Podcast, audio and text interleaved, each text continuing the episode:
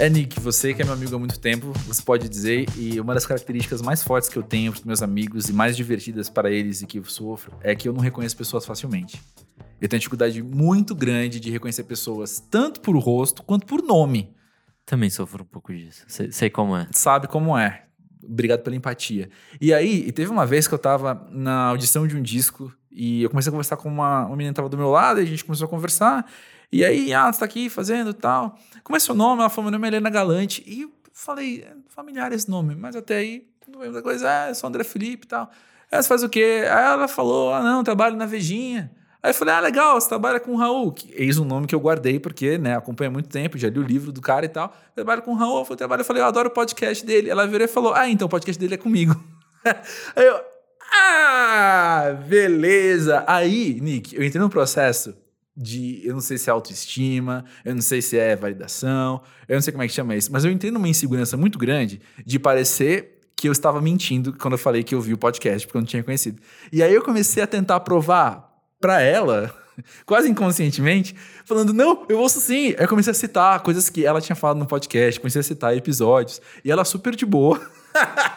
e eu super não de boa, nervosismo com aquela situação. Daí, para completar a humilhação, quando eu cheguei em casa, eu olhei no espelho e tava com verde no meu dente. De alguma coisa que eu comi lá naquele evento. Porque o quê? Ser pós-jovem também é estar aberto a vulnerabilidades. É ter alface no dente. E ter alface no dente, porque a vida é assim. Bom, depois dessa exposição toda, eu digo meu nome é André Felipe de Medeiros, estou aqui no Pós-Jovem com meu amigo Nick Silva. E aí, galera, tudo bem? Que é o cara da galera, tudo bem, o cara da empatia que respeita. Obrigado, Nick, essas minhas confusões mentais. Ele já viu, eu me confundi muito. Deu falar que não conheço uma banda, eu já resenhei aquele disco. Deu falar que não conheço uma banda, eu já entrevistei a banda. Acontece nas melhores famílias. É, e comigo também. Mas enfim, o episódio de hoje é com Helena Galante, essa personagem da, da história que trouxe também a história dela. Jornada da Calma é um podcast dela mesma, que ela apresenta e entrevista pessoas sobre como é viver melhor. A melhor, melhor maneira que eu, que eu descrevo o podcast é isso. Como viver bem hoje em dia, que é um tempo que parece que nin, ninguém deixa você viver bem direito. E é muito legal o podcast dela, eu tenho ouvido toda segunda-feira. E a gente vai dar essas dicas mais, mais pra frente aqui no, no, no, episódio de hoje também. Mas eu vou falar um pouquinho mais sobre a Helena. Ela é daqui de São Paulo, tem 32 anos. Ela estudou teatro e estudou jornalismo. Ela tem uma voz de rádio muito massa, vão perceber. Não à toa, ela é colunista na rádio CBN, além de ser editora da Veja São Paulo, também conhecida como Vejinha. E Jornada da Calma, é claro, acaba sendo o. Como é que eu posso dizer? O filé dessa conversa, porque não à toa é um podcast que tem muitos pontos em comum com o pós-jovem, como vocês vão perceber, né, Nick? Exato, eu fiquei bastante impressionado, assim, eu, eu até então não tinha ouvido, para falar a verdade. E aí Aqui ela a foi, gente é sincero mesmo. É, ela foi falando várias coisas assim, eu falei, caralho, é a mesma coisa que a gente tenta fazer aqui. É. é, eu penso que a, as, o, o, o, PPT, sabe, do, apresentando o que, que é cada podcast, tem vários pontos em comum. Mas então a conversa hoje, ela trouxe muito então sobre a jornada dela, tendo calma, o que ela tem é, aprendido na experiência de contato com o outro. E a gente leu e conversou sobre duas questões que chegaram pra gente de ouvintes do pós-jovem, uma sobre amadurecimento prematuro e outra sobre a solidão na pós-juventude. E acho que o papo foi muito legal. Foi, foi bem, foi bem interessante, de verdade. E o papo foi gravado no estúdio Monkey Bus, aqui em São Paulo.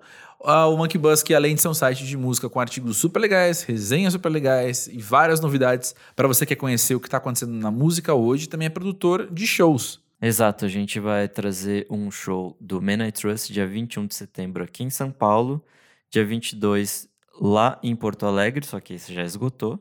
E também a gente vai trazer o Bad Bad Not Good no dia 7 de novembro. 7 de novembro, que vai ser legal pra caramba. Eu tô ansiosíssimo por esse show. É, esse, esse anúncio de show. O, o anúncio do Midnight Fest foi tipo, oh, da hora, Midnight Fest. Aí o do Bad Bad foi tipo, oh, coisa tá séria agora. A, a comoção foi, foi um pouquinho maior dessa vez. Foi, foi maior e estarei lá. Com certeza também estarei e a gente se vê lá.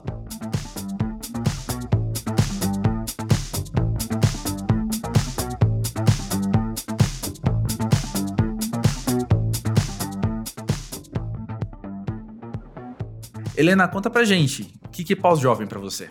Pós-jovem. Eu fiquei pensando se eu me caracterizava como pós-jovem ou não. Porque pós-jovem é o quê? Adulto? Muito sério, fechado, não sei o quê? Eu acho que não. Acho que tem uma fase que a gente. é, que a gente fica muito inseguro, vai, que a gente chama de juventude usando como um sinônimo de talvez insegurança, assim, né? Uhum. Você fala, ai meu Deus, eu não sei o que fazer da minha vida. É uma coisa que eu Uhum. associo muito à adolescência. É, e que eu acho que uma hora passa essa fase e você descobre que, na verdade, agora você tá só jogando o mesmo jogo que todo mundo. Você descobre que o jogo dos adultos ninguém tem muita certeza também do que tá Exato. fazendo, ninguém assim tem todas as respostas exatamente, tá todo mundo só tentando o seu melhor. E acho que você faz as pazes com todas as suas suas idades mentais, assim, também. Então, eu, eu me sinto jovem, não me sinto pós-jovem. Mas, Aham. mas acho que essa fase da, da insegurança e da necessidade de autoafirmação toda que, que as pessoas na sociedade costumam chamar de, ah, isso é muito juvenil, acho que isso Uhum. já passou, talvez um pouco. É, pois é. Como a gente até já comentou aqui, a gente fala pós-jovem porque existe na parte de jovem, né? Não é Sim. apenas adulto Sim. ou como a gente brinca, o pré-velho que vem depois, sabe? Pré-velho é ruim, né? Pré-velho não quero ser, não. É, uma hora, uma, calma, uma de cada vez. Agora é pós-jovem, é assim que a gente, a gente tem esse sentido também. É muito louco, né, isso das inseguranças, porque eu fico pensando que fazer as pazes com as inseguranças nem sempre é ganhar segurança num sentido muito concreto, muito sólido. Mas é você fazer as pazes de, de estar em paz com as inseguranças, de falar, ó, seguinte, vamos conviver bem. Você é menor do que eu achava, na verdade, sabe? Eu sou capaz de fazer outras coisas, é, mesmo com você aqui do lado. Uma coisa é a insegurança que te freia, né? Que te ancora. Outra coisa é a insegurança que tá ali do lado e você vai dialogando com ela e fazendo acontecer. Acho que tem isso muito a ver com o processo de amadurecimento, né? A gente fica Uhum. muito tempo procurando as certezas. Tipo, ó, eu tenho que saber alguma coisa, eu tenho que saber qual que é a minha profissão, eu tenho que saber qual que é o meu papel no mundo, eu tenho que saber como é que eu me visto, como é que eu falo, o que que eu, o que que eu como, todas essas coisas, como se você tivesse que ter muitas certezas. E eu concordo super, acho que tem muito a ver com você assumir que você não sabe. Assim, ó, não, Não é? sei, onde eu tô, eu não sei.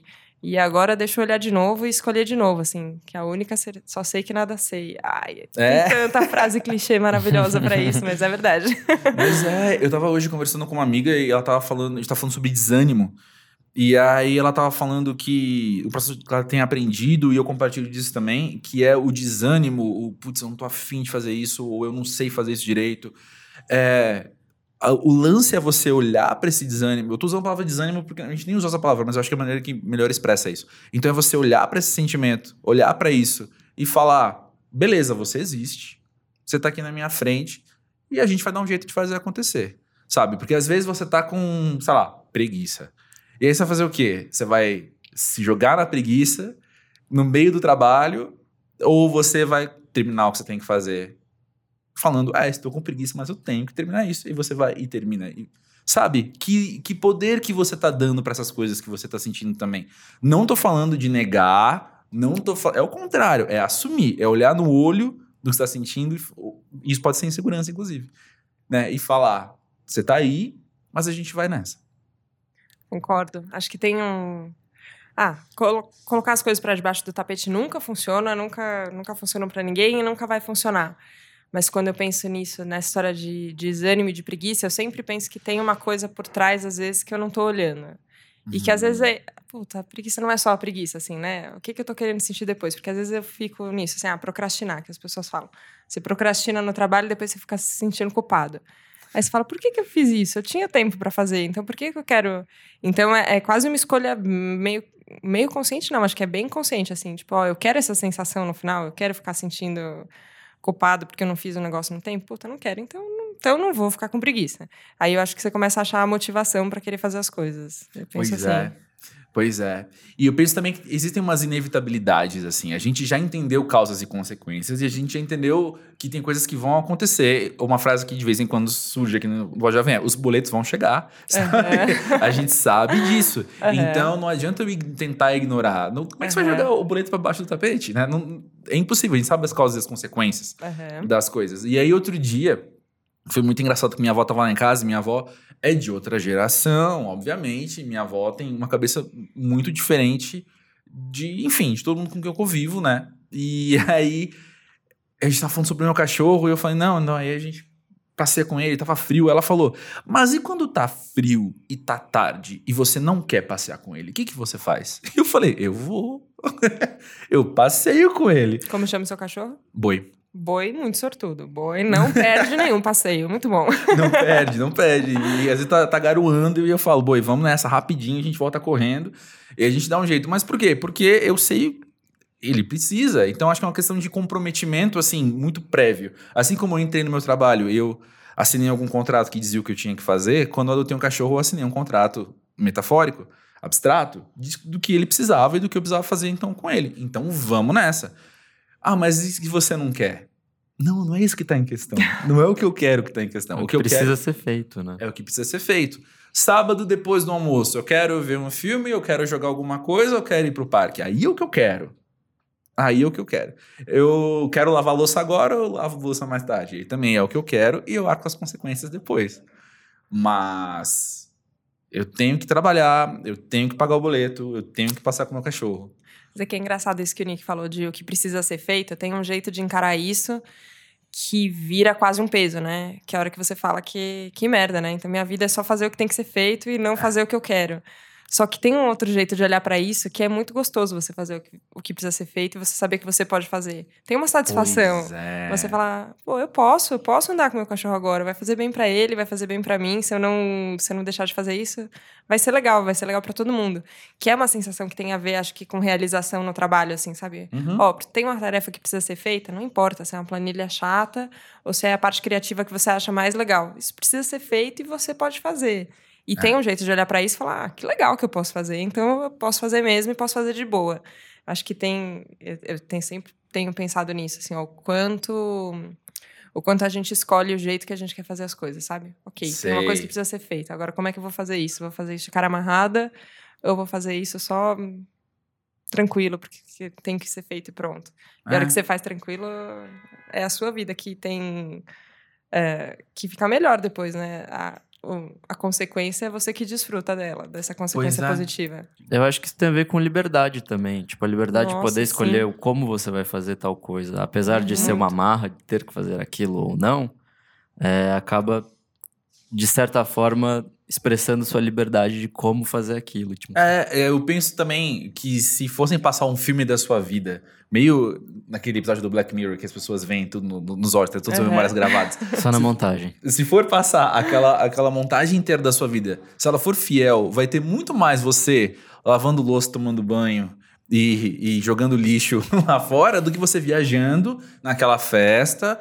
Sabe, a gente tá editando as nossas memórias desse jeito, guardando as lembranças que a gente mais quer, mas o- o a vida é muito mais composta desses momentos extremamente triviais. Existe também uma questão, então, de você fazer as pazes com isso, novamente, voltando a fazer as pazes. Sim. Fazer as pazes com isso, falando: é, pois é, eu vou cozinhar, eu vou fazer mercado, eu vou ter que ligar para o eletricista, sabe? Isso vai acontecendo e minha vida é composta por esses momentos, tanto quanto é composta aquela festa legal que a gente tava, e aquela viagem que a gente fez, e aquele dia que tal coisa legal aconteceu, sabe? Tem um negócio por trás de tudo, você existe, né? Assim, a gente chama isso de trivial, a gente chama isso de banal, porque acontece muitas vezes. Exato. Mas, puto, o tempo inteiro você tá existindo fazendo ali aquele momento. Quantos pensamentos, insights maravilhosos a gente não teve, às vezes, isso, lavando uma louça.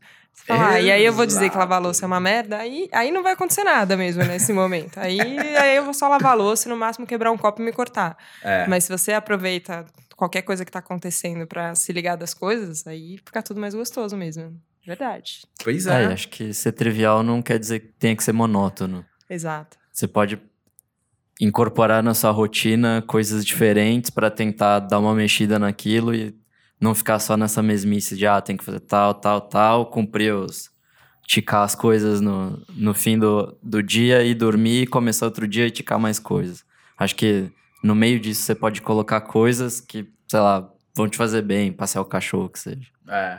E eu fico pensando também que tem um outro aspecto, que falta uma, uma coisa que você falou, Helena, agora há pouco, falou do, de, de fazer a planilha chata que tem que fazer e tal, que é, eu sei que tem gente ouvindo e que conhece o que nós três fazemos e tá pensando, pô, eu tenho um trabalho X e eu queria que meu trabalho fosse mais parecido com um deles.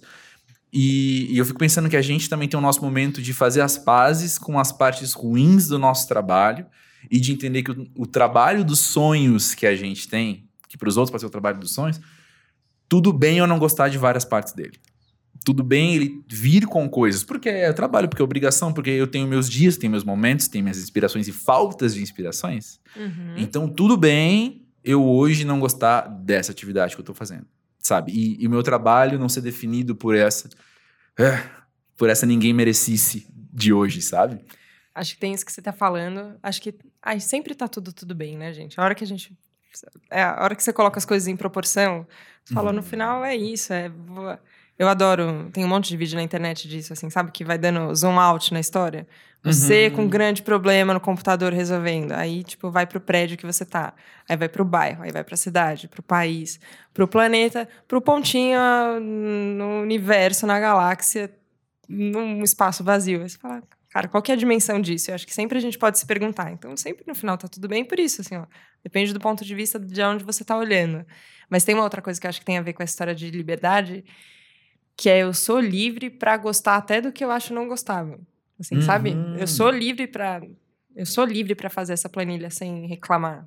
Que parece as pessoas quando, quando a gente fala de felicidade e muitas vezes quando eu tô falando de serenidade ou de calma, não sei o quê, as pessoas falam: ah, agora é uma ditadura, todo mundo tem que fazer tudo feliz o tempo inteiro, então que, que droga, não sei o quê. Eu falo: ó, tem, claro, dá pra ver desse jeito, mas tem uma outra coisa que é a sua liberdade tá acima, inclusive, do seu julgamento sobre aquilo que você está fazendo. E, e ó, e qualquer trabalho, assim, ó, quem tá ouvindo a gente, eu não sei, não sei o que as pessoas fazem, se elas trabalham com contas, pra mim seria, tipo, terror, assim, ó, ia ficar o tempo inteiro com muita dificuldade. Mas Gente de ok. humanas, entendo, me identifico. Gente de humanas tem essa dificuldade.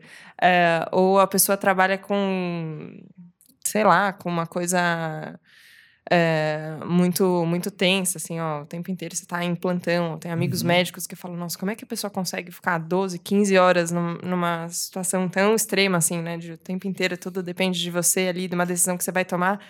Pra mim, isso, é- isso parece muito difícil, mas a pessoa treinou pra isso, ela sabe fazer isso, então ela, ela pode, tudo bem. E normalmente a gente esquece que a gente escolheu estar onde a gente está, assim, né? Tem, claro, tem toda conjectura da sociedade, né? Assim, pô, tá, quando uma pessoa nasceu, classe social, educação que teve acesso, acho que a gente não está negando privilégios que as pessoas tiveram ou não tiveram, não é isso. Mas tem. Teve ali uma margem em você seguir um caminho ou outro. Então, putz, se você seguiu alguma coisa te chamava para aquilo, sabe? Então, aproveita, ok. Agora você que tá ouvindo, talvez no trabalho, podcast, ó, por que, que você gosta disso? Por que, que você em algum momento falou, ah, tá aí, vou fazer isso aí? Tem, se a gente procura isso na gente, tem, um, tem uma vontade que, que deixa a gente feliz. É que a gente vai esquecendo, né? Aí ao longo do dia parece que você tá fazendo aquilo só para pagar o boleto. Aí, você É. aí ficou chato, né? É, E se você não sabe responder essas questões também, porque às vezes você herdou uma carreira, porque você seguiu alguma coisa dessas também, não vai ser fácil, mas esses momentos de crise, como a gente tem aprendido aqui sempre, os momentos de crise também vêm para mudanças, né? Vêm como oportunidades de mudança e oportunidades de crescimento, né? É, e você tem a liberdade de se reinventar também. Escolher uma outra Exato. carreira, sei lá. Tipo, acho que isso é só sua escolha, então. é, vai ser difícil, vai ser difícil pra caralho, mas É, vai lá, sei lá. É, pois é. Mas vamos voltar um pouquinho no que você falou, né? Que você citou o, os- o que você tem aprendido, o que você tem dito para as pessoas sobre calma, sobre serenidade, tudo isso. Em Jornada Jornada da Calma, para mim, tem um subtexto de ser a Jornada da Helena. Ah, Sabe? É, eu consigo claramente olhar Jornada da Calma e ver que ele é um produto de coisas que acontecem com você também. Não é só uma ideia que alguém te propôs, e se fizesse um podcast sobre isso? Sabe? Não, ele tem a ver com coisas em primeira pessoa que estão acontecendo ali. mas acho que isso tem a ver com podcast, né? Vocês podem falar disso também. Acho que a gente 100%. A hora É você falando, assim, ó. É, é um trabalho jornalístico, claro, a gente está entrevistando outras pessoas, mas tem você ali, tem como você enxerga as coisas, como você enxerga o mundo. Eu acho que em algum momento vocês ficaram pensando, ó, o que, que, é, o que é ser pós-jovem? O que, que, que fase é essa que eu tô? Que momento é esse que eu tô? E como é que será que as pessoas estão lidando com isso? Como é que a gente está lidando com isso? Vamos conversar a respeito? Vamos, vamos se juntar aqui para trocar uma ideia? Exatamente. É isso, acho que o, o Jornada da Calma, que é, enfim, um podcast que, que surgiu faz pouco tempo, ele é um bebê ainda, mas, nossa, muito. cuidado com muito carinho. É, veio muito de, de muitas questões minhas, assim. É, as pessoas perguntam, você é calma? Você é 100% calma. Então, 100% do tempo, você fala, olha... eu acho que eu era a pessoa que mais precisava ouvir o Jornada da Calma, assim, ó. Só que eu acho que teve um... Teve um momento que eu percebi que a coisa tava muito louca, assim, ó. Que as pessoas estavam muito loucas, que tava todo mundo passando muito mal, pensando muito freneticamente, a velocidade dos pensamentos muito muito rápido e a gente não aproveitando as coisas. E eu fiquei pensando Uhum. assim, ó, será que será que esse é o único jeito que dá para dá para levar a vida? Será que não tem outro jeito?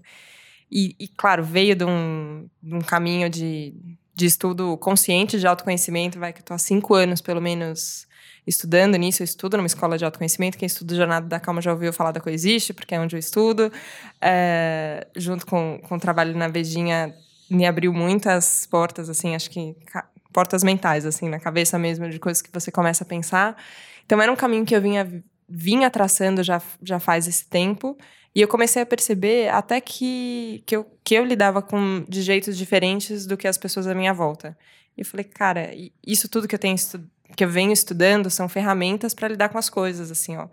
Porque a hora que você está no mundo e o mundo começa a desabar, e tá todo mundo muito frágil, assim, emocionalmente, né? Não, é, não que eu não tenha fragilidades também. Estamos aqui trabalhando todas elas, Pois né? É, ainda não sou 100% calma, tenho muitos momentos de nervosismo e tal.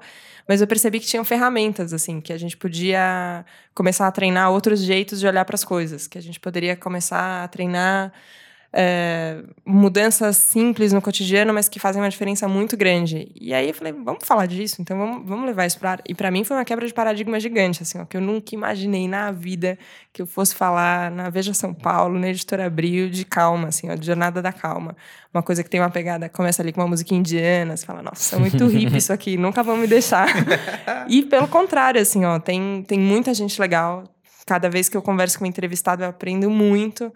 Você fala, nossa, as pessoas estão. As iniciativas estão pipocando, assim, ó, as pessoas estão pensando em saúde mental, as pessoas estão pensando em, em qualidade de vida de um outro jeito do que as nossas as avós nos ensinaram, assim, né? É. A gente foi ensinado que se você tivesse um emprego e tivesse a grana, não importa se você gostava do emprego ou não, mas ah, tá pagando suas contas, você achou sua família, você tem um lugar para morar, você vai ser feliz. E a gente chegou hoje e falou, cara, não, só não resolveu. Só não Uhum. veio com todas essas coisas que me disseram que, que iam aplacar essas sensações, não veio. Então, como é que, como é que eu vou buscar? Então, acho que tem, tem muito, tem muito da jornada da Helena, obviamente, mas é uma jornada coletiva, assim, eu me sinto muito... E acho que é isso que tem sido legal de, de ver as pessoas comentando, os ouvintes comentando também, é, que tá todo mundo no mesmo barco, né? Não, não tem ninguém que tá passando por esse momento, 2019, ou, Uhum. enfim, esse momento da humanidade, Uhum. sem estar pensando nessas coisas. Então, vamos pensar junto. Então, vamos, vamos falar, vamos expor as nossas fragilidades sem achar que a gente tem que ser dono da razão ou. Ah, a gente tinha uma coisa assim, né? Eu acho que. A gente, não sei, acho que eu tinha uma coisa de que jornalismo tinha a ver com você saber mais coisas. E aí você sabia mais coisas e você Uhum. falava porque você sabia. E hoje eu percebo que não, assim, ó, tem a ver com você fazer mais perguntas, tem a ver com você Exato. se conectar mais com as pessoas e se dispor a ouvir. Uhum. E é engraçado, assim, ó, porque eu escuto, eu escuto coisas que eu concordo muito no episódio, eu escuto coisas que eu não concordo tanto, mas eu falo, cara, que lindo que a gente tá aqui só podendo falar isso, assim, sabe? É exatamente 100% a minha experiência no pós-jovem.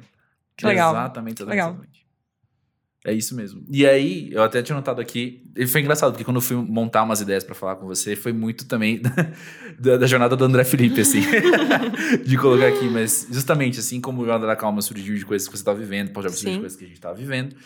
E uma segunda coisa que eu anotei aqui era justamente de, do aprender com o contato com o outro Sim. e do na variedade de pessoas que passam pela jornada da calma e a variedade, a diversidade de temas e de experiências ali, o quanto isso tem sido enriquecedor para você? Nossa senhora. Eu tenho a impressão que eu amadureci 15 anos em um mês e meio, assim. É, é, é muito louco, porque você tem. sei lá, conversei com o Satyanata, que é monge. Aí você fala, ah, beleza, um monge, ele, ele já, estudou muitas coisas, seguiu no caminho da espiritualidade, está mais perto da iluminação do que eu. Acho que aí você vai falar, sei lá, com o João Paulo Pacífico, que tem uma vibe super corporativa, assim, ó, as empresas podem ajudar a mudar o mundo, a gente tem que mudar o jeito que as empresas trabalham, uhum. o jeito que as chefias tratam os seus funcionários, como é que a gente trabalha em equipe, como é que a gente trabalha gratidão num ambiente corporativo. Aí você fala, nossa, tem um caminho. Aí vai conversar com o Murilo Gun, você fala, cara, o cara é criativo, assim, ó, trocentas mil palavras por segundo, parece que é a pessoa menos calma da face da Terra, mas a hora que você começa a olhar, você fala, ó, tem muito foco aqui uhum. no que ele faz uhum. e em quanto, quanto de liberdade ele tem para deixar as ideias fluírem, combinar as coisas e ter é, ideias que têm um impacto na vida das pessoas muito grande ou a Mac Domingo, que tem, que tem um blog, enfim, escreve, é, o episódio com ela foi sobre perdão sobre uhum. escrita para perdoar. E a gente tem falado muito de perdão, né? A internet está, acho que, precisando de perdão desesperadamente. Assim.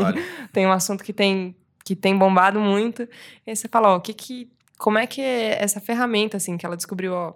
Só, só coloca no papel as coisas, só tira da sua cabeça e você vai ver que é menor do que você está pensando. Vai ver a proporção que é diferente ou yoga, Ayurveda, com a Dani Bertolo, enfim, acho que cada pessoa que, que eu tenho conversado traz uma coisa. E às vezes são caminhos surpreendentes, assim. Teve episódios que ainda não foram pro ar, mas já foram gravados sobre educação montessoriana, por exemplo. Uhum. Fala, eu não tenho filho. Uh, o ambiente educacional, para mim, faz tempo que eu já uhum. saí dele, uh, da escola. E aí você fala, ó, as pessoas estão pensando na escola, jeitos de ensinar as crianças a lidar com as emoções. E como é que elas aprendem a fazer coisas simples que a gente não que a gente não foi ensinado muito né, na nossa época. Acho que eu posso falar por todos nós aqui. Sim. De que ah, o que você sente de raiva, o que você sente de ansiedade, isso, isso dá pra gente conversar a respeito. Uhum. Vamos meditar. Você fala, cara, criança meditando, não, não tinha essa possibilidade. Então tem. É um caminho muito enriquecedor. Eu percebo assim que são é, é, eu acho engraçado a jornada que dá essa ideia de caminho, de trilhas possíveis, né? E uhum. as trilhas são infinitas, assim. Eu acho que teve, teve um momento na vida que eu achei que, que todo mundo ia ter que seguir o mesmo caminho, assim. E acho que hoje o que eu entendi é que os caminhos são paralelos e, e, e tem caminhos que fazem mais sentido para uma pessoa ou para outra pessoa, assim, sabe? Talvez o caminho da Índia e do yoga não funcione para todo mundo, porque porque a hora que você vê começa a falar em mantra ali, para a pessoa não dá. Ah, mas seguir por um caminho da criatividade dá. Ou seguir por um caminho da contato com as plantas, assim. A gente conversou com a Marcele Martins do Afora. Assim, ó, em contato com a natureza, que você fala... Eu falei, Marcele, eu mato todas as minhas plantas. Se eu dependesse das plantas para atingir a calma, tá ferrada, não ia dar. Mas ok, é um caminho possível. Uhum. E você consegue tirar proveito desse caminho de todo mundo. Acho que somar com o caminho de todo mundo. E e entender que tá tudo, tudo bem, assim, ó, beleza, você escolheu esse caminho, então vai nessa, então se joga nisso, tá tudo bem. Tem um caminho de arte possível, assim, eu tenho muita vontade de conversar com, com músicos no, no Jornada da Calma, porque eu vejo isso, assim, ó, é, eu acho bonito um, um, compositor. Pega um sentimento, uma sensação, transforma aquilo numa coisa que todo mundo vai se identificar e que tem um evento, um, um, uma sensação quase de catarse ali no final, né? Às vezes você chora junto com a música ou é. extravasa e depois você fala, oh, passou, tá tudo bem. É um caminho possível, né? Talvez o caminho da música e o caminho da corporativo sejam muito diferentes, mas no fim eles podem dar no mesmo lugar. É isso que isso tem, tem ficado muito claro para mim, que tá todo mundo caminhando para um para o mesmo objetivo que acho que tem a ver com felicidade, né? É, Enfim. Estar bem, né? exato, exato. Uhum. É, uma das coisas que eu penso que o pós-jovem Jornada da Calma tem em comum é uma postura ativa no estar bem. Ou seja, é entender que viver bem dá trabalho. Que você vai ter que escolher viver bem e vai ter que fazer as escolhas para você estar bem, né? Mas sabe que teve uma. Vai parecer marketing agora, mas aqui foi uma entrevista que me marcou. Entrevistei o Jamie Oliver. E você fala, né? Nossa, Jamie Oliver, celebridade. É agora está enfrentando aí uns processos complicados nos restaurantes dele, enfim, na Inglaterra parece que a coisa não está tão bem financeiramente, mas entrevistei ele em 2015, era uma época que ele estava ainda muito com aquele projeto da merenda das escolas, uhum, de mudar uhum. a merenda das escolas uh, lá no Reino Unido, e aí eu perguntei sobre essa postura de resistência das pessoas, tipo, como é que era quando ele chegava e ele queria mudar, ele falou, as pessoas odeiam mudar, O ser humano não gosta de mudar. Ele só muda se não mudar for muito desvantajoso. A pessoa tem que perceber que não mudar é muito desvantajoso e aí ela fala, ok, então eu topo mudar. É, eu acho que a gente tem isso, assim, ó, tem uma resistência gigantesca a fazer qualquer coisa diferente. Essa, essa coisa que você falou de dar trabalho, Uhum. ficar bem. Por que, que dá trabalho? Porque a gente resiste muito. Porque a gente, para mudar um pensamento, é muito difícil, assim, ó. Quebrar um hábito é muito complicado, isso de mudar na cabeça. É, que seja isso, ó, uma postura de reclamar. É, que droga que aconteceu isso, que droga, que droga, que droga, que droga, que droga. E as pessoas ficam fazendo desafio da gratidão agora, né? Aí a pessoa fica achando muito ruim o negócio, fala, que droga que quebrou esse copo, mas agora eu agradeço que quebrou o copo. É difícil ali, mas tem uma intenção da pessoa de tentar mudar uma ideia, de tentar mudar um padrão de comportamento, que é complicado. Uhum. É, só que eu acho que talvez está ficando mais claro para todo mundo que é muito desvantajoso não mudar. Assim, ó, o que, que você está ganhando em viver uma vida infeliz?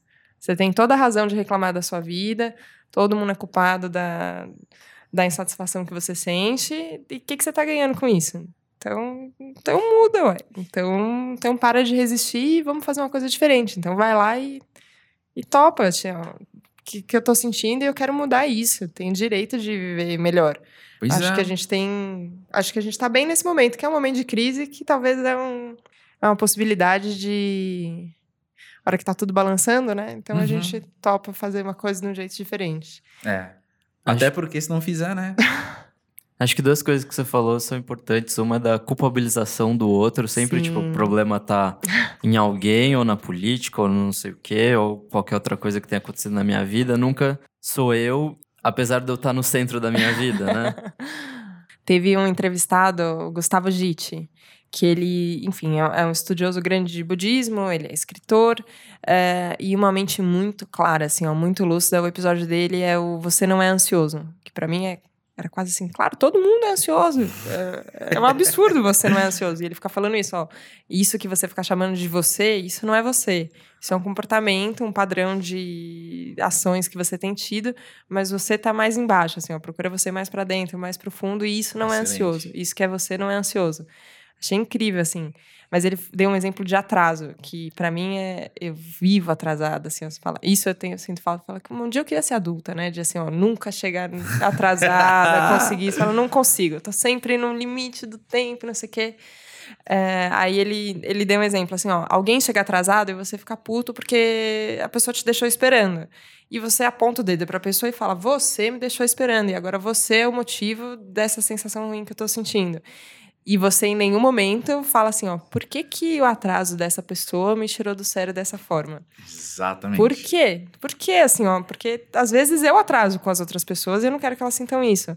Ou às vezes uma pessoa atrasa e eu acho que tudo bem. E outra pessoa atrasa e eu acho que não tudo bem. Então, por que que eu tô sentindo? O que que eu tô usando essa pessoa aqui de quase bode expiatório É. para justificar que. é, e tem uma. Tem usado o termo autorresponsabilidade, né? Mas eu acho que me preocupo menos com todos os termos que surgem. Eu acho que os termos surgem, as linguagens, ok, ajudam a gente, às vezes atrapalham, mas às vezes, às vezes ajudam, ok. É, mas mais do que isso, eu fico pensando nessa, nessa intenção, sabe? Ok, se eu, se eu tô no centro da minha vida, se eu sou responsável pelo que eu tô sentindo, se quem tá sentindo sou eu, então se esse atraso me incomodou, então deixa eu olhar pro meu incômodo. O que que tá acontecendo aqui comigo? O que que como é que eu posso lidar com isso de um jeito diferente sem ficar apontando o dedo pro outro, né? Porque é muito Pois é. fácil a gente dizer que todo mundo, todo o mundo inteiro é, é É. responsável por alguma coisa, menos você, sabe? É, obviamente que vão ter vezes que isso vai acontecer, que os outros são responsáveis pela infelicidade, com Sim, certeza. Sim. Mas acho que não é a maioria das vezes. Sim. E mesmo quando isso acontecer, tem a sua postura. Sabe? Sim, Como é que sim, eu vou total. encarar isso? E de novo, é isso. Se você chegar e me dar um tapa na cara, eu vou. Virar certeza eu vou ficar puto, É né? claro, mas eu também posso pensar, por que, que o, o tapa na cara tem esse efeito sobre mim? Eu posso também questionar isso pra saber lidar com isso, sabe? É claro, não, tudo bem. É inquestionável que eu vou ficar bravo, até porque estar bravo, ou, ou triste ou frustrado, não sei, são coisas muito naturais do ser humano, são respostas muito aceitáveis a essa situação. Mas por que que esse ato tem tal efeito sobre mim? Aí quando eu descubro, ou quando eu investigo, não descubro, né?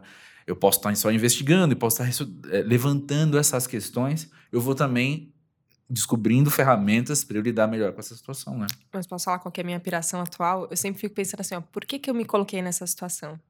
Por que, que eu tava lá naquele momento que eu levei um tapa na cara?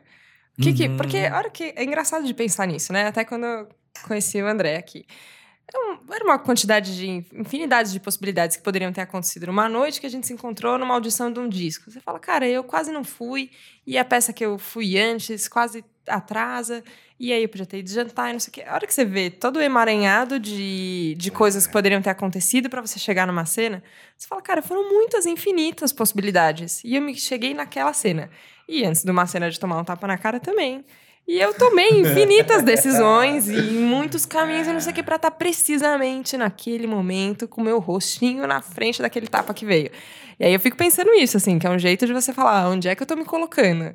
E eu acho que esse exercício de observação, eu, eu, eu tenho me proposto bastante, eu acho que sempre ajuda, assim, ó.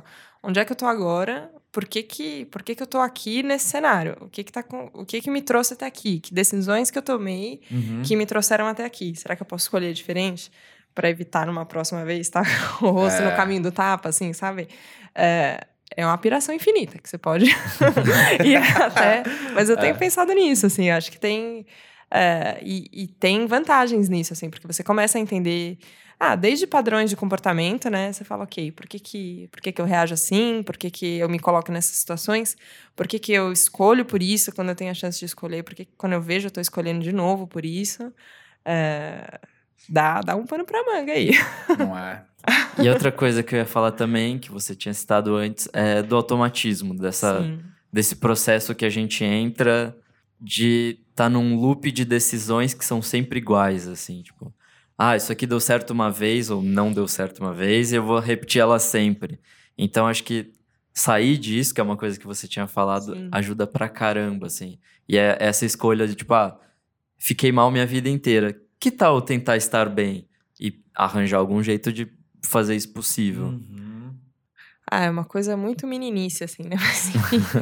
Não, é que eu comecei a pensar muito nisso numa época em relação a relacionamento, assim, sabe? Você fala, ó, namorava, ficava com as pessoas, não sei o quê, e sempre terminava na mesma situação. E você fala, coitada de mim, pobre de mim, nossa, sempre acontece isso comigo, tô eu aqui chorando de novo. Aí você vai lá, entra no outro relacionamento e fala, agora vai ser diferente. Puta, a mesma situação de novo, a mesma situação de novo, a mesma situação de novo.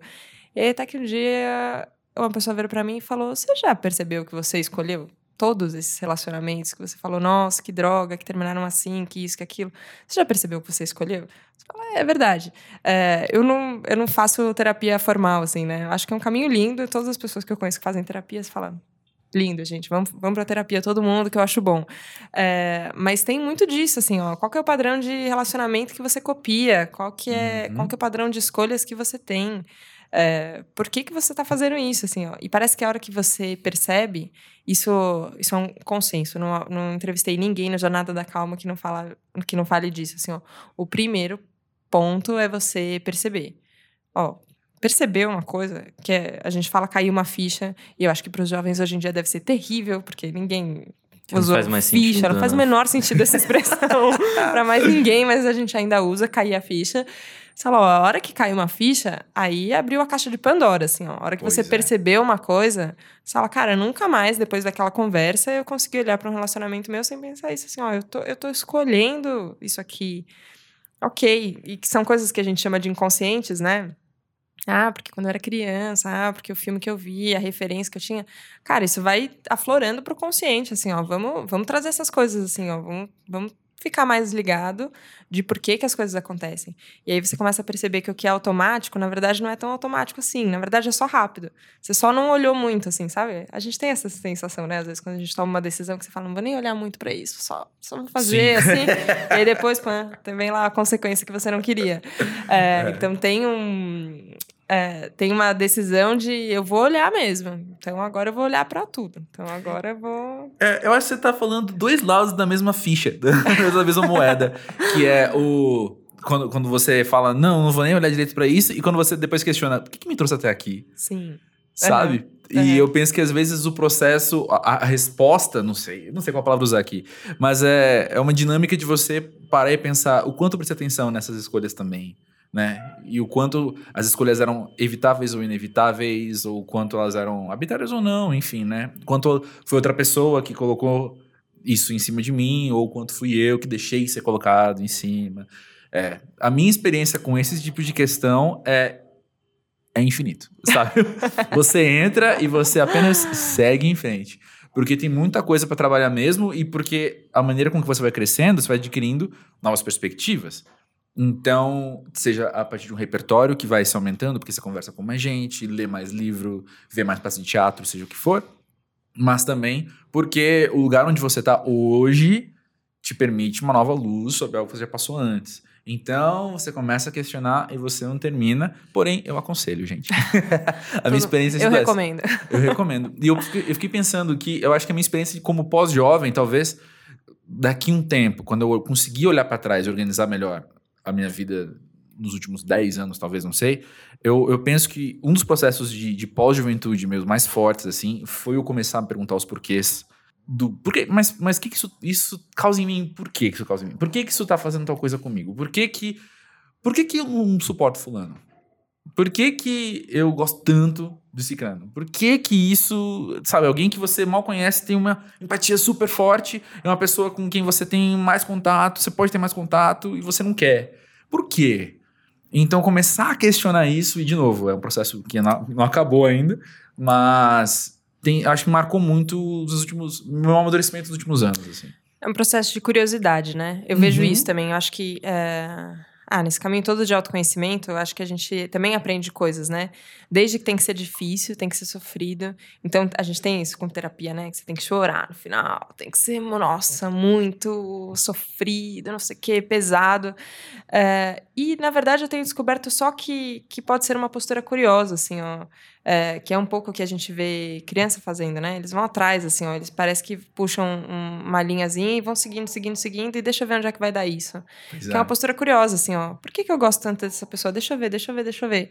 Puta, por que, que eu não gosto? E aí, quando você vê, você tá gostando da pessoa, porque você começa a descobrir, você fala, cara, mudou o que é. eu pensava sobre isso, é. assim. Quanto. Acho que tem uma. Tem uma leveza que a gente pode levar para essa postura que que eu acho que mantém a gente jovem, assim. Eu, eu falei em alguns episódios do Jornada da Calma já dessa peça que eu vi, Pippin, que era um uhum. musical que não está mais em cartaz, mas enfim. E tem, tem uma música que depois eu fiquei até ouvindo no Spotify, eu não sei como é que é a versão em inglês da, da música em. Que, enfim, no, no musical a história é o filho do imperador, do Carlos Magno, que é o Pippin, é, tem que pensar se ele quer assumir o, trono, se ele não quer, qual que é o propósito da vida dele, será que ele quer ir para guerra? Talvez não faça sentido para ele, será que ele quer seguir um caminho religioso? Talvez não faça sentido para ele. Será que ele quer transar com todo mundo e viver uma vida só de é, prazeres carnais? Talvez não faça sentido para ele também. Ele fica procurando qual que é o sentido da vida, assim. Eu acho muito legal e tem uma, que, tem uma cena que me marcou muito que é a avó falando com ele e que ela fala desde uma coisa assim de, ó, oh, vai, vai se bagunçar, depois a gente te arruma, assim, ó, vai viver, tá tudo bem, vai viver, vai, vai viver as escolhas que você escolher, vai ver o que acontece e tá tudo certo com isso. E ela fala que ela tem um segredo para ela, que ela acredita que se ela não se ela não ficar pensando em idade, é, ela pode morrer jovem, ela vai uhum. continuar jovem até ela morrer. E eu falei, olha, é verdade isso, assim, ó, a gente pode. Esse caminho da curiosidade é um caminho muito infantil, assim, né? Que, que a gente chama de infantil. Sim, muito, sim, muito sim. fresco, assim, é um jeito de pensar muito. É, pouco carregado de, de passado, assim, né? Quando, quando a gente vai ficando mais velho, a gente vai tendo mais história, mais passado, mais repertório e a gente vai ficando menos curioso, né? Você fala, isso eu já vi. Isso eu já sei que é assim. Isso é sempre assim, sempre foi assim, sempre vai ser assim. E a hora que você mantém essa postura jovem de, não, deixa eu descobrir qual é. Deixa eu, deixa eu perguntar por quê. Deixa eu ver. Deixa eu, deixa eu ver se é isso mesmo que me disseram que era ou se dá para ser outra coisa. É, tem uma, um frescor que a gente mantém para sempre, assim. E que eu acho que dá para manter até morrer mesmo, assim. Ah, ok. Nick tá pensativo aqui, isso. ó. Tá? É. Não, tava pensando que a sua escolha de ser jornalista tem muito a ver com isso também, que é tipo Nossa, buscar sim. respostas e coisas do tipo. É verdade. É, mas então, eu não é, sabia é de nada disso quando puxar o fio. Ah, é, de alguma forma inconsciente, talvez, talvez você já sabia. Talvez sabia. Talvez é, sabia. combina com você, né? combina, fim, assim. combina. Combina com você. Hoje, hoje, a hora que eu penso, faz todo sentido. Mas na época eu só tinha visitado a redação da Capricho quando eu tava no colégio. Falei, nossa, que legal! O que mais um menino no colégio, né? O que, que você quer, gente? Exato. Ver a redação da Capricho e falar, gente, é isso que eu quero fazer da Pois vida. é. Mas sabe que eu, eu lembro muito claramente, assim, de, nos dois primeiros meses da faculdade, três primeiros meses, assim, de eu parar e falar, eu não sabia que era tão pra mim isso, sabe? Legal. Porque eu acho que tem muito a ver com, com o que você falou, Nick, assim, alguma coisa ali inconsciente, assim, que, que combina em processos que você não sabe, que tem a ver com o curso, com o que você vai aprender de fato. Mais isso, assim, de mental do que de fazer, sabe? De, de produção de mercado de trabalho. Mas, assim, tá numa aula de sociologia, eu não sabia que eu ia gostar tanto. Uma aula de teoria da comunicação, eu não sabia que eu ia gostar tanto, sabe? Então, tudo isso pra mim foi, foi muito especial de eu, de eu me encontrar assim. Mas sabe que acho que a gente ainda vai ter uma mudança de, de grade na faculdade de comunicação muito grande. Uhum. Porque, ah, essa. Que, que seja essa experiência de podcast, assim, eu fico vendo. Tem um, é um nível de, de contato que você tem que ter com quem você está entrevistando ou com quem está te entrevistando que é muito diferente. Eu acho isso, como potencial humano, muito rico. E na faculdade a gente não entrava nesse mérito, assim, ó. Era quase Nossa, você ir armado é. para uma entrevista. O que a gente aprende na faculdade é isso, assim, ó. Se É. prepara, faz as suas perguntas antes Uhum. e fique protegido da pessoa. Praticamente é, é quase uma acusação que você tem que fazer ali contra todo mundo. E eu acho que hoje a gente está entendendo uma outra coisa, assim. Claro, é, a gente tem, tem um compromisso com, com a apuração dos fatos, óbvio que tem. Tem um compromisso com credibilidade, para quem você está dando voz, o que, que é essa pessoa, claro que tem. Mas tem uma outra coisa que é, ó, a gente vai ter que aprender a conversar. E o jornalismo pode ser um jeito de aprender a conversar. E que isso vai ter que ir para a faculdade de alguma forma, assim, ó. A gente vai ter que falar disso aqui que está acontecendo agora, sabe? A gente vai ter que falar dessa Sim. experiência de, de conversar e de considerar o que, que o leitor está pensando também, o que, que o ouvinte está pensando também. Essa pessoa faz parte do jogo da comunicação. Pois Eu é. acho que a gente não, talvez não tinha tanta clareza quando estava estudando na faculdade, assim. Acho que eu tenho É. vontade, quem sabe um dia de dar aula disso, ia ser legal. Ah, yeah. E já que a gente está falando de- dessa fase de faculdade, eu acho que é legal a gente ler uma questão que chegou pra gente do Rodrigo, de 21 anos de Brasília, que ele propôs que a gente conversasse sobre dilemas pós-jovens que acontecem antes dos 30. Eis, eis o que ele conta. Ele diz assim, ó. Ouvir o pós-jovem pra mim, tendo 21 anos, é me colocar nas histórias e nas vivências de pessoas, muitas que eu já conheço e admiro de antemão, Pra tentar me encontrar ali dentro, justamente por essa admiração prévia que já tenho por essas pessoas. Então acabo me encontrando nos problemas de alguns deles. Pessoalmente, me senti representado quando o Gabriel da Baleia diz que, enquanto músico e pós-jovem, muito do que ele ouve de novo hoje em dia acaba não tendo a mesma magia que tinha uns anos atrás. Acabo me questionando muito sobre se isso é uma parada natural que está acontecendo comigo, independente da idade, ou se não estou simplesmente adiantando coisas, pulando etapas. Então eu sempre acabo me questionando, quando me relaciono muito por algo que foi dito por alguém no podcast, se o que eu sinto é perfeitamente normal, isso acabou coincidindo com uma característica que eu percebo que é tipicamente pós-jovem, ou se é realmente parte da minha juventude que eu estou deixando de viver. Ó, Rodrigo, primeiro, obrigado por trazer essa questão, que é muito legal, e eu, eu penso que a conversa tem que começar relembrando que a gente falar de pós-juventude, de juventude, mesmo de adolescência, são termos muito arbitrários. São termos que estão por aí pra gente. É, é daquelas da linguagem que ajuda a gente a entender as coisas, mas também pode atrapalhar de vez em quando, porque pode confundir a gente. E pós-jovem tem também, desde o começo a gente nunca, nunca escondeu uma intenção até bem humorada com esse termo, assim, né? Porque é, é justamente pra gente começar a pensar nas coisas, mas eu não acho que a minha pós-juventude começou aos 30 anos, que é uma coisa que a gente de vez em quando. que alguns convidados, inclusive, trazem. Não, acho que 30 anos é a hora que você vira. Eu, eu penso que eu, com 27, já era muito pós-jovem, sabe? E ao mesmo tempo que, como você falou, Helena, eu me, me sinto super jovem a maior parte do tempo, sabe? Eu, eu tive uma, uma, uma dinâmica que o, que o Nick observou, que era de ser o mais velho no ambiente de trabalho aos 26, 27 anos.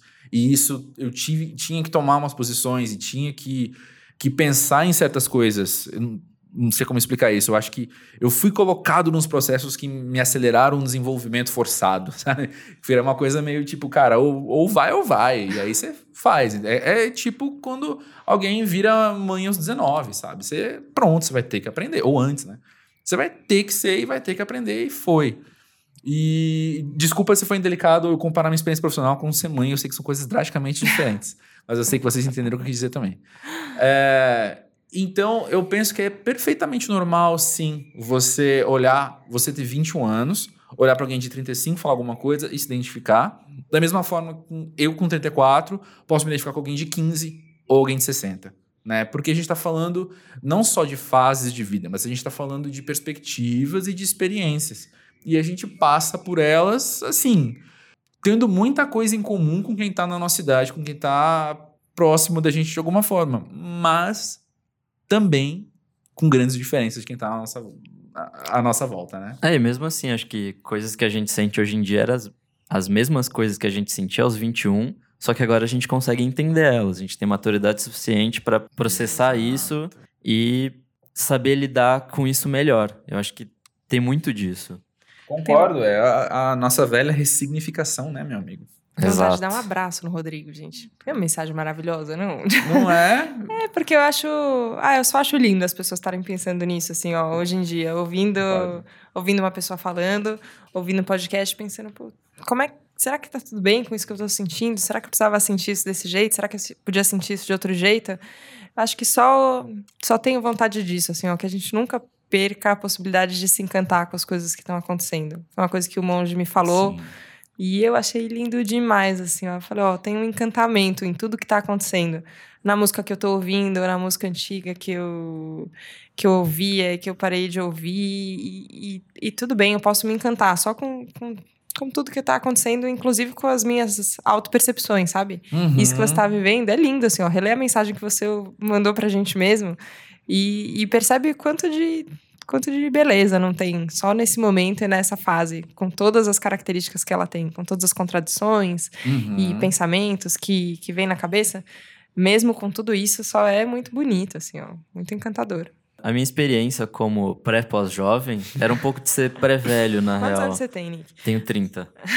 é, eu acho que era um pouco mais ranzinza, sabe? Dessa coisa de, tipo, ah, não, só quero ficar em casa e não sei o quê. E agora, na minha pós-juventude, eu tô me deixando, me, me dando a liberdade de fazer mais coisas, assim.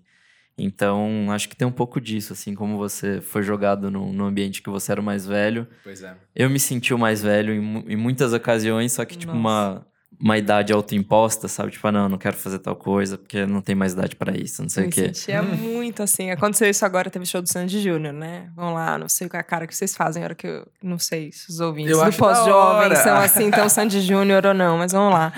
Com a minha experiência, eu ouvia quando era criança, enfim, era da da faixa etária ali, mas eu achava aquilo muito coisa de criança. E eu era uma criança, assim, ó, muito cabeça, entendeu? Nossa, eu lia livros, eu, eu, era muito séria, eu tinha conversa com adultos, e os adultos falavam, nossa, Helena, como você é madura, e eu achava isso muito importante, assim, muito. Então eu ouvia Sandy Júnior escondido. De quem eu ouvia escondido? Acho que de mim mesmo, né? Eu não falava para as pessoas que eu gostava, e não, fazia cara feia para as minhas amigas, tipo, vocês são muito crianças de gostar da Sandy, eu não gosto da Sandy, não sei o quê. E, e, não tem nada mais velho do que essa postura, né? Assim, que pensamento antigo, retrógrado, meu Deus do céu.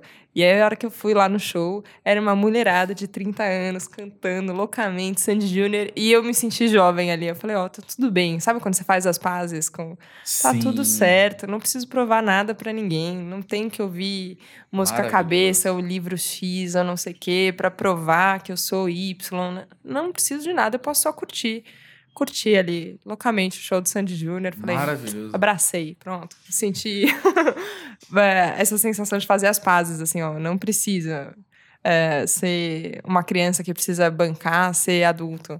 Ou um adulto que precisa bancar ser criança também. Tudo bem, tudo bem balada para mim é muito difícil, assim, ó, tem que ser o aniversário de uma pessoa que eu amo muito e que você fala, ai, tá bom, por amor essa pessoa eu você vou. Você faz investimento de energia, Investimento, né? você fala, nossa, é. pra eu é. sair de casa para ir para um lugar que eu não consigo conversar com as pessoas, que a música é alta e não sei o quê, e às vezes vem um julgamento, você fala, nossa, devo estar muito velha, né? Não... É. Aos 32 eu devia gostar de balada, você fala, não, tudo bem, pode não gostar. É, acho que quando a gente para de se exigir determinados comportamentos e se comparar, que acho que um pouco talvez seja isso que, que vale falar para o Rodrigo também, né? Pode é, não se comparar, tá tudo bem. Exatamente, exatamente. Até porque, às vezes, quando a gente se compara a estereótipos, sabe? Ah, o velho é ranzinza. E aí, pô, eu conheço um monte de gente mais velha que não é ranzinza, sabe? Que é super de boas e que gosta de bater perna, sabe? Eu gosto. Aquela coisa mesmo do Ó, ah, vou trazer outro estereótipo aí, ó. Tá vendo? tá vendo?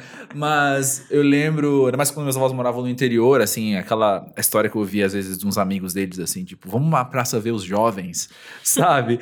é, é, é, muito bonitinha a ideia de você ir pra praça ver os jovens, porque eu acho que é, é, é uma questão de você se colocar como eu não sou o cara que fica em casa.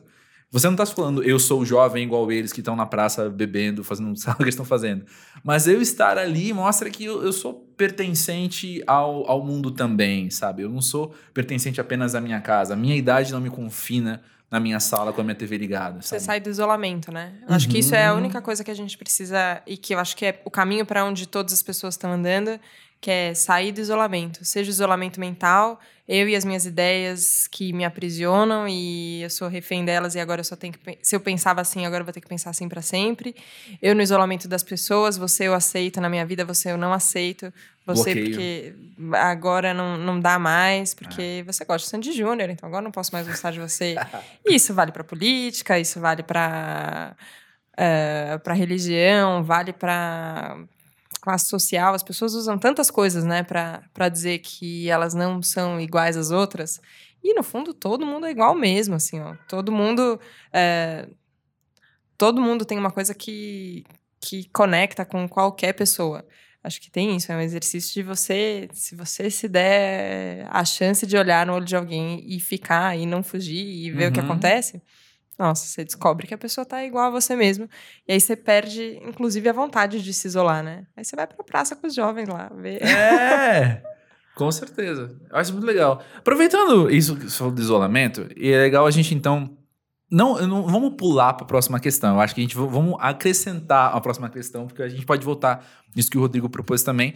Mas a Lina, daqui de São Paulo, de 23 anos, e ó, percebam, pessoas, um de 21, outro de 23, que mandaram as questões deles. Eu não imaginava que o nosso público era tão jovem.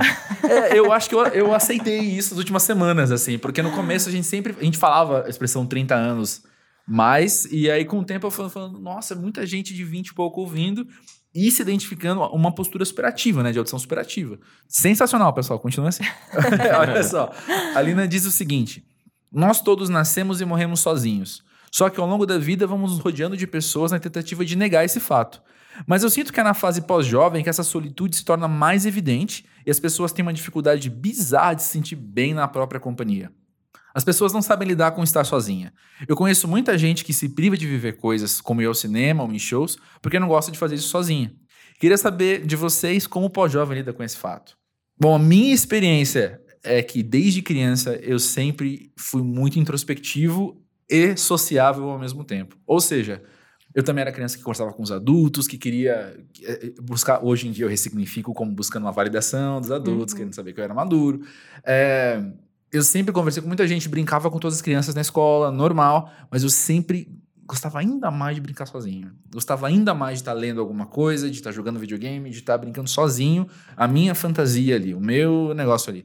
E eu acho que ao longo da vida, eu carreguei isso comigo de falar estou bem sozinho. Eu, eu, eu sei fazer companhia para mim mesmo, né?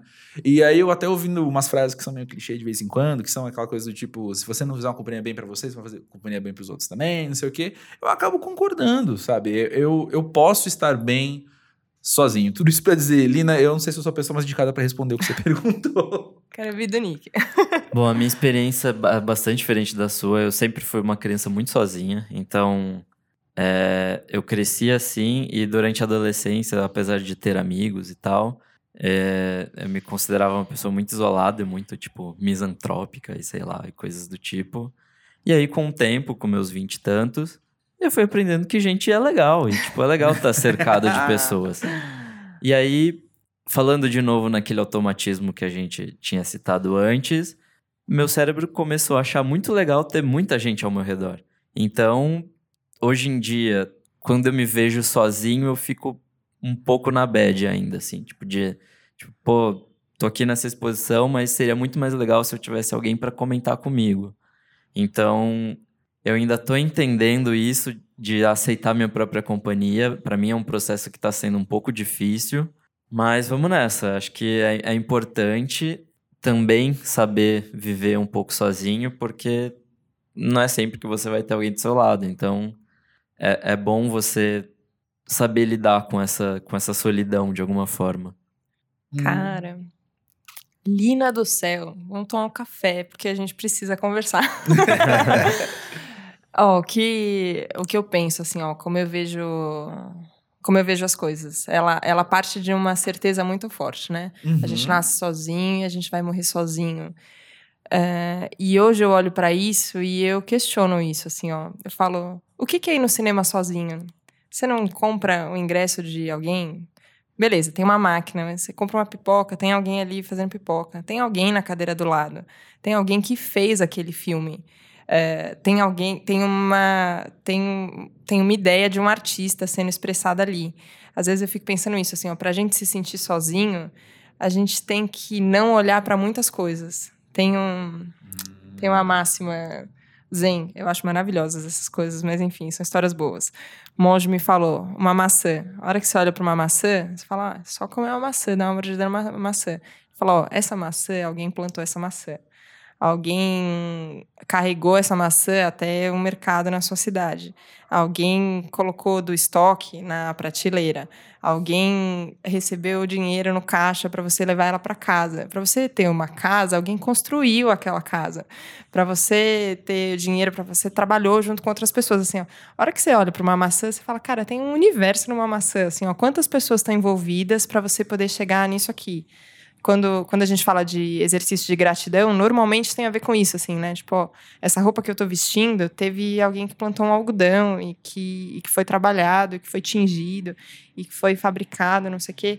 Às vezes eu acho isso, pra gente se sentir sozinho, a gente tem que fechar o olho pra muita coisa, assim, ó. A gente Pois tem é. que, pra entrar no, no Uber e se sentir sozinho, você tem que desconsiderar a existência de uma pessoa que tá dirigindo pra você. Pra entrar no metrô e se sentir sozinho, é, a gente tem que considerar que todas aquelas pessoas fazem parte da nossa vida de alguma forma. Uhum. Eu não quero, assim, ó, parecer a iluminada falando isso como se eu não sentisse solidão. Eu sinto, assim, ó, eu sei do que ela tá falando.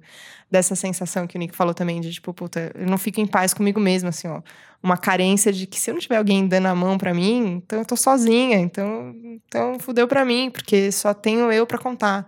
Só que isso não é verdade, assim, ó. Todas as vezes que eu me pego, que eu me pego me sentindo sozinha e isso acontece, eu falo, epa, parou. Onde é que eu tô? É, e às vezes é um exercício visual mesmo, assim, ó. Eu tô num carro, eu tô no trânsito. Tem outras pessoas no trânsito. O trânsito se faz de pessoas em outros veículos. Então, então eu não tô sozinha. Então, peraí. É, eu tô. eu- que eu tô na minha casa sozinha vendo Netflix. Ok, tem, tem, tem coisas aqui acontecendo. Eu não tô. Eu não tô isolado, assim, ó. Eu posso me isolar na minha cabeça. E às vezes eu fico. Eu fico pensando nisso, que às vezes eu faço esse movimento, mas a maioria das vezes o que eu fico pensando é isso, ó, 7 bilhões de pessoas. Eu posso pedir ajuda. e é uma coisa que eu, ó, eu falo muito para os ouvintes do Jornada da Calma, e eu acho que falo pra Lina, Lina, me manda uma mensagem no Instagram, vamos conversar. É, se você morar em São Paulo é mais fácil da gente se encontrar. Mas é meio isso, assim, ó, a gente pode pedir ajuda. A gente tá se sentindo de qualquer maneira que você acha que não é legal, meu, chama um amigo, vai tomar um café. Uhum. É, ó, ir no cinema sozinho é, é uma dificuldade, então, então vai. Então enfrenta esse medo que você tem e vê o que acontece. Aí você vai ver que você não vai estar sozinho, que compraram Pois é. a cadeira do lado direito e do lado esquerdo. E que talvez, sei lá, eu conheci o André numa fila, assim, ó, num Uhum. lugar que tava meio sozinho ali, olhando para as pessoas, de repente você, ó, você abre a visão para alguém que tá do lado, você fala, olha, não, não tô tão sozinha assim. E a hora que você senta para conversar, você descobre que a pessoa tá passando exatamente pelo, pela fase que você tá passando. Uhum. Ela tem as mesmas dificuldades que você. É, mesmo nas nossas inseguranças, a gente não tá sozinho, né?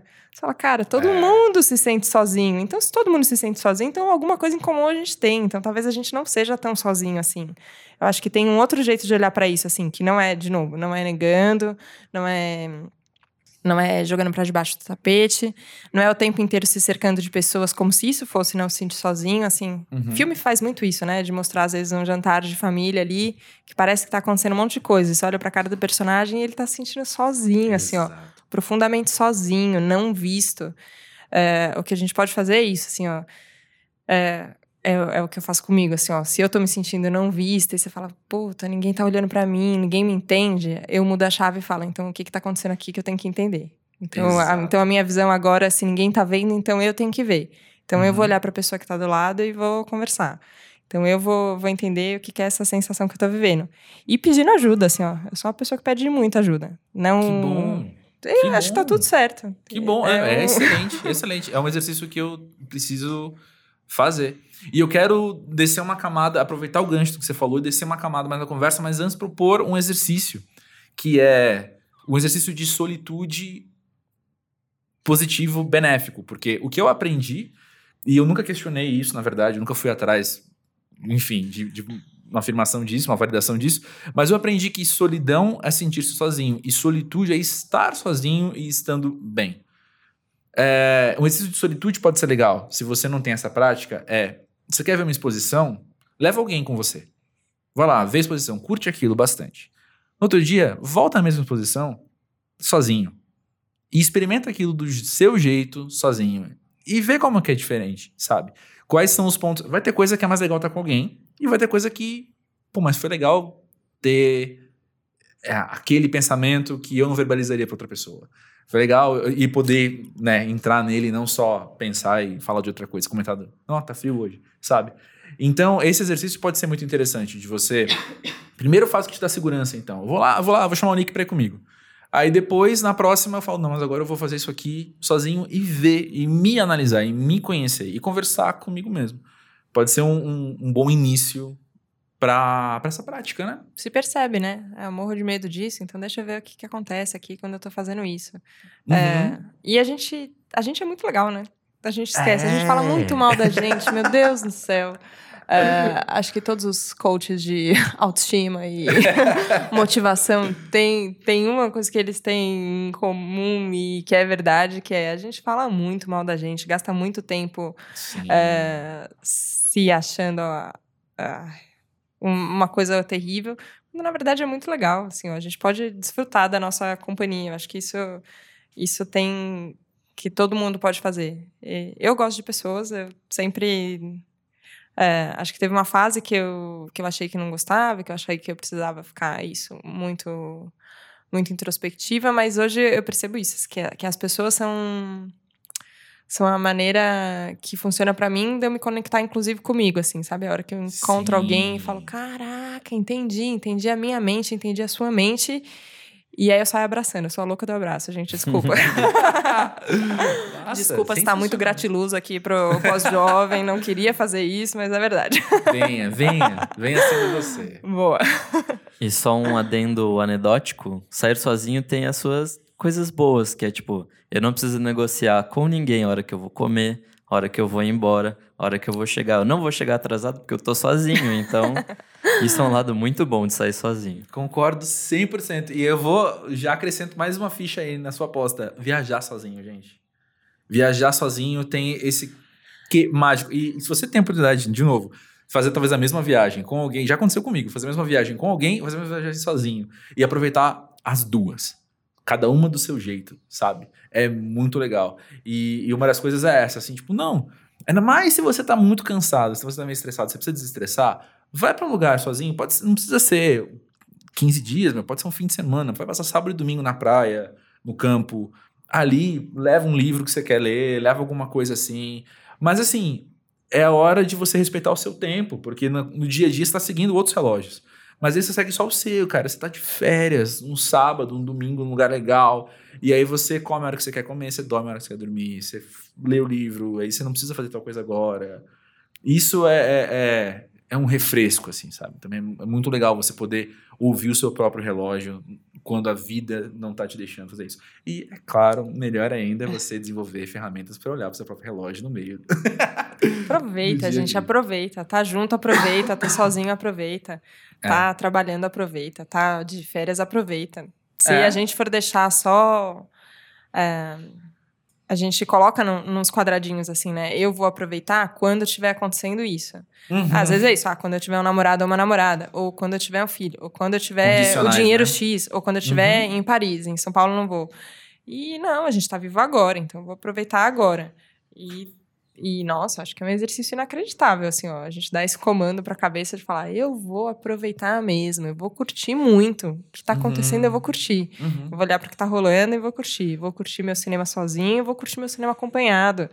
Vou curtir uma viagem com nossa, 15 pessoas no ano novo dividindo um quarto só. Você fala, meu Deus, é quase, é quase um exercício transcendental isso aqui. Beleza, então eu tô aqui, então eu vou curtir agora. É. Putz, tô no hotelzão aqui, então vou curtir o hotelzão, sabe? Uhum. É, a gente pode treinar.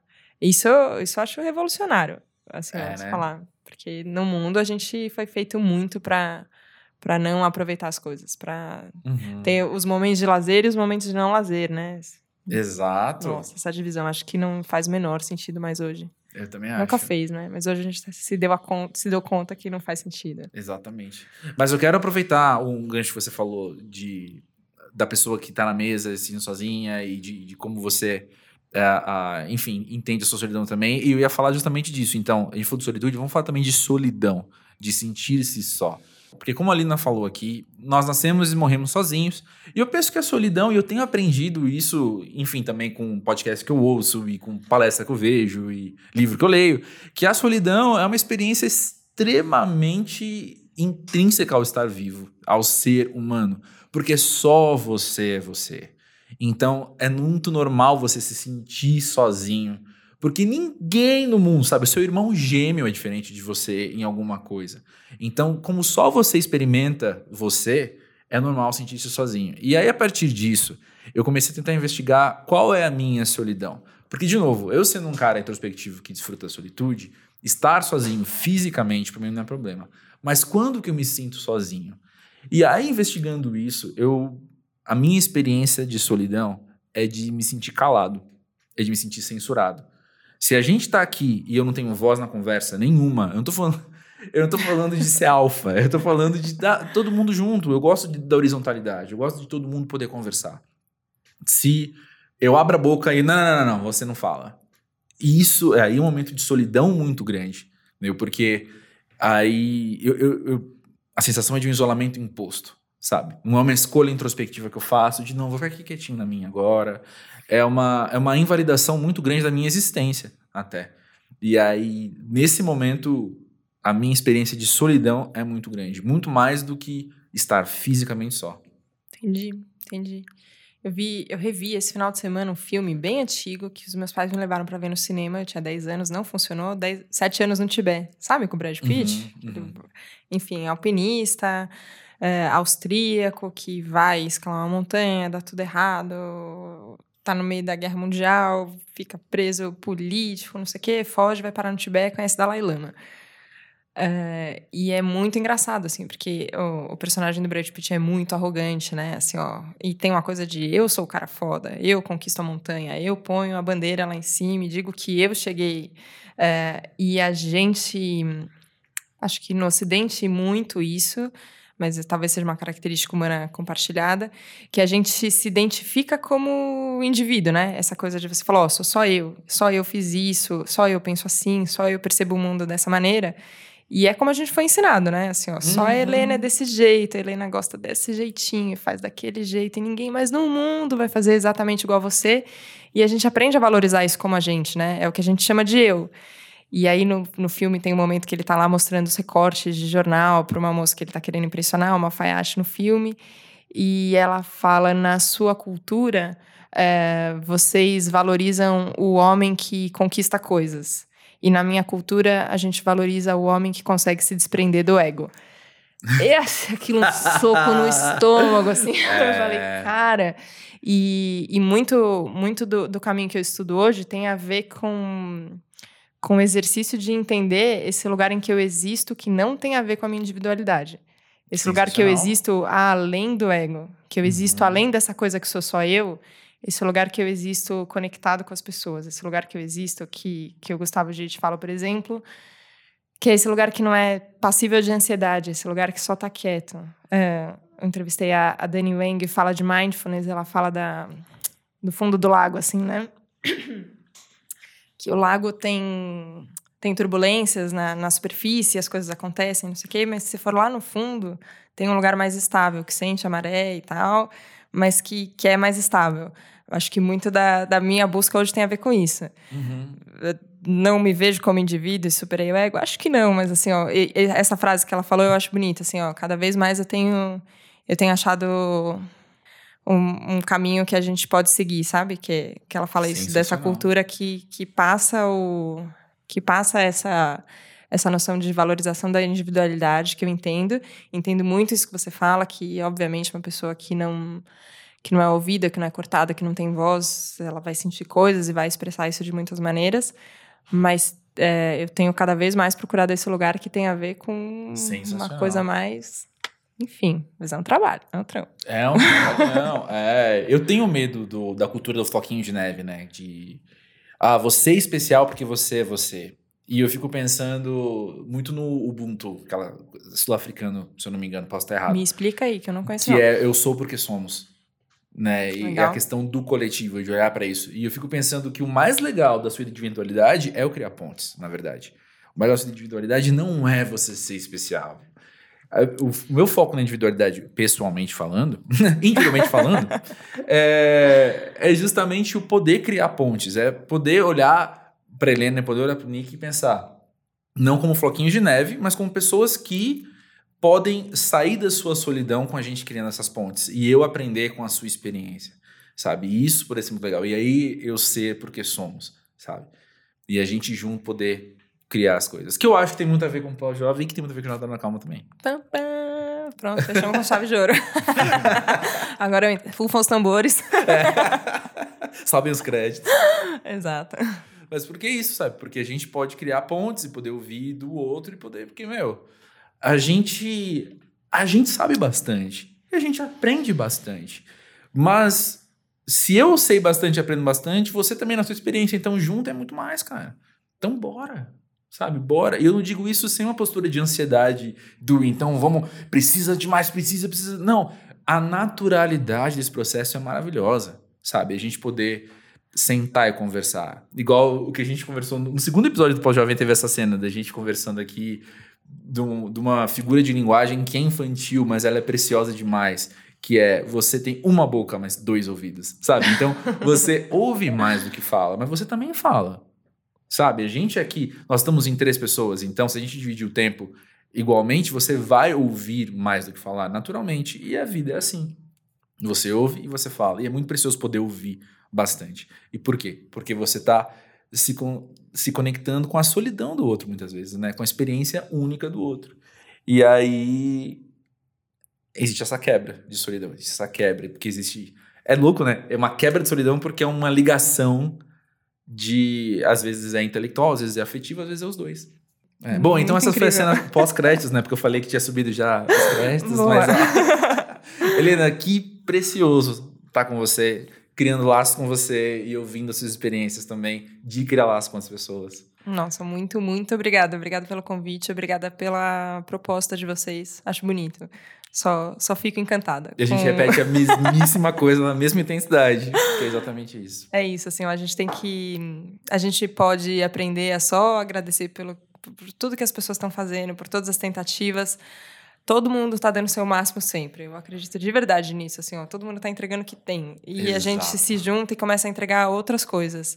E, e a gente tira qualquer sensação de escuridão, assim, sabe? Que ninguém se vê, ninguém se olha e não sei o quê. Começam a brotar umas luzinhas, assim, luzinhas, luzinhas e luzinhas, e a coisa fica mais clara na cabeça, no coração, todo mundo com a mente mais quieta, fazendo mais silêncio para ouvir mais o outro. Acho que é essa esse é o convite. Queria agradecer muito ao Pós-Jovem, então, pela, pelo projeto e pelo convite. É um prazer gigante poder falar de, enfim, tanto do meu caminho, foi um exercício de terapia, que eu acho, é, e do Jornada da Calma também, e convidar todo mundo que está ouvindo, então, a ouvir também o podcast, está lá no site da Vejinha, no Spotify, no Deezer, SoundCloud, todas as plataformas também. Vai ser um prazer conversar mais e ouvir mais vocês. Obrigada, meninos. Vai, vai sim, vai sim. Eu Valeu acho que teve, teve, até um outro que já deu pausa para eu ouvir Jornada da Calma e depois voltar para terminar de ouvir esse episódio. Pronto.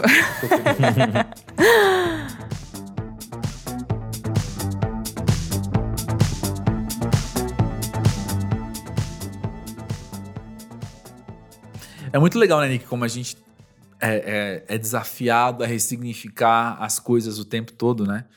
E quando a gente pensa em calma e a gente pensa em jornada da calma, o, eu, eu penso que o próprio, a própria palavra calma, o próprio termo calma, a gente pode ressignificar também a partir de conhecer a Helena e de conhecer a proposta do podcast.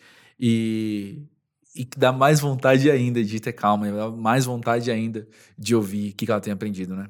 É, então, depois desse episódio, depois de gravar, eu já sei que eu vou baixar vários episódios para ficar ouvindo, porque ela falou muita coisa interessante, várias das coisas que ela falou ali me pareceu legais e, tipo, as pessoas que ela conversa, então, é, acabando de gravar isso aqui, já vou baixar no meu app de podcasts o podcast dela.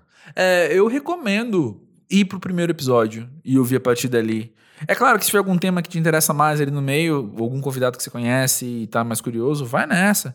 Mas é legal, o, porque o primeiro episódio é, não só você percebe a ideia de jornada mesmo, né? De partir de um ponto e, e seguir em frente. A partir dele, como é muito bom. O episódio com o monge, que eu esqueci o nome agora. Mas ele, ele fala coisas extremamente interessantes. E pensando de novo na ressignificação, é, talvez eu, jovem, não ia querer ouvir um monge falando. E eu sei que eu tô falando de uma maneira um tanto quanto grosseira essa frase, ela já começou grosseira, eu vou terminar do mesmo jeito.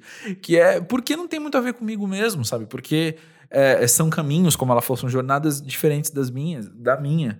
Mas o quanto eu aprendi com aquela conversa deles foi muito interessante. Então eu recomendo demais. É, às vezes, só porque é uma jornada é diferente, não quer dizer que não tem intersecções no meio desses caminhos que a gente está fazendo. Então, às vezes eu posso achar é. Alguns pontos ali que vão me interessar e que eu posso levar para minha vida, sabe? É, então, e tem coisas a ver com o, o, momento que você ouve, né? Então, eu ouvindo isso aqui agora, eu, isso tem tal significado para mim, isso bate pra mim de tal jeito.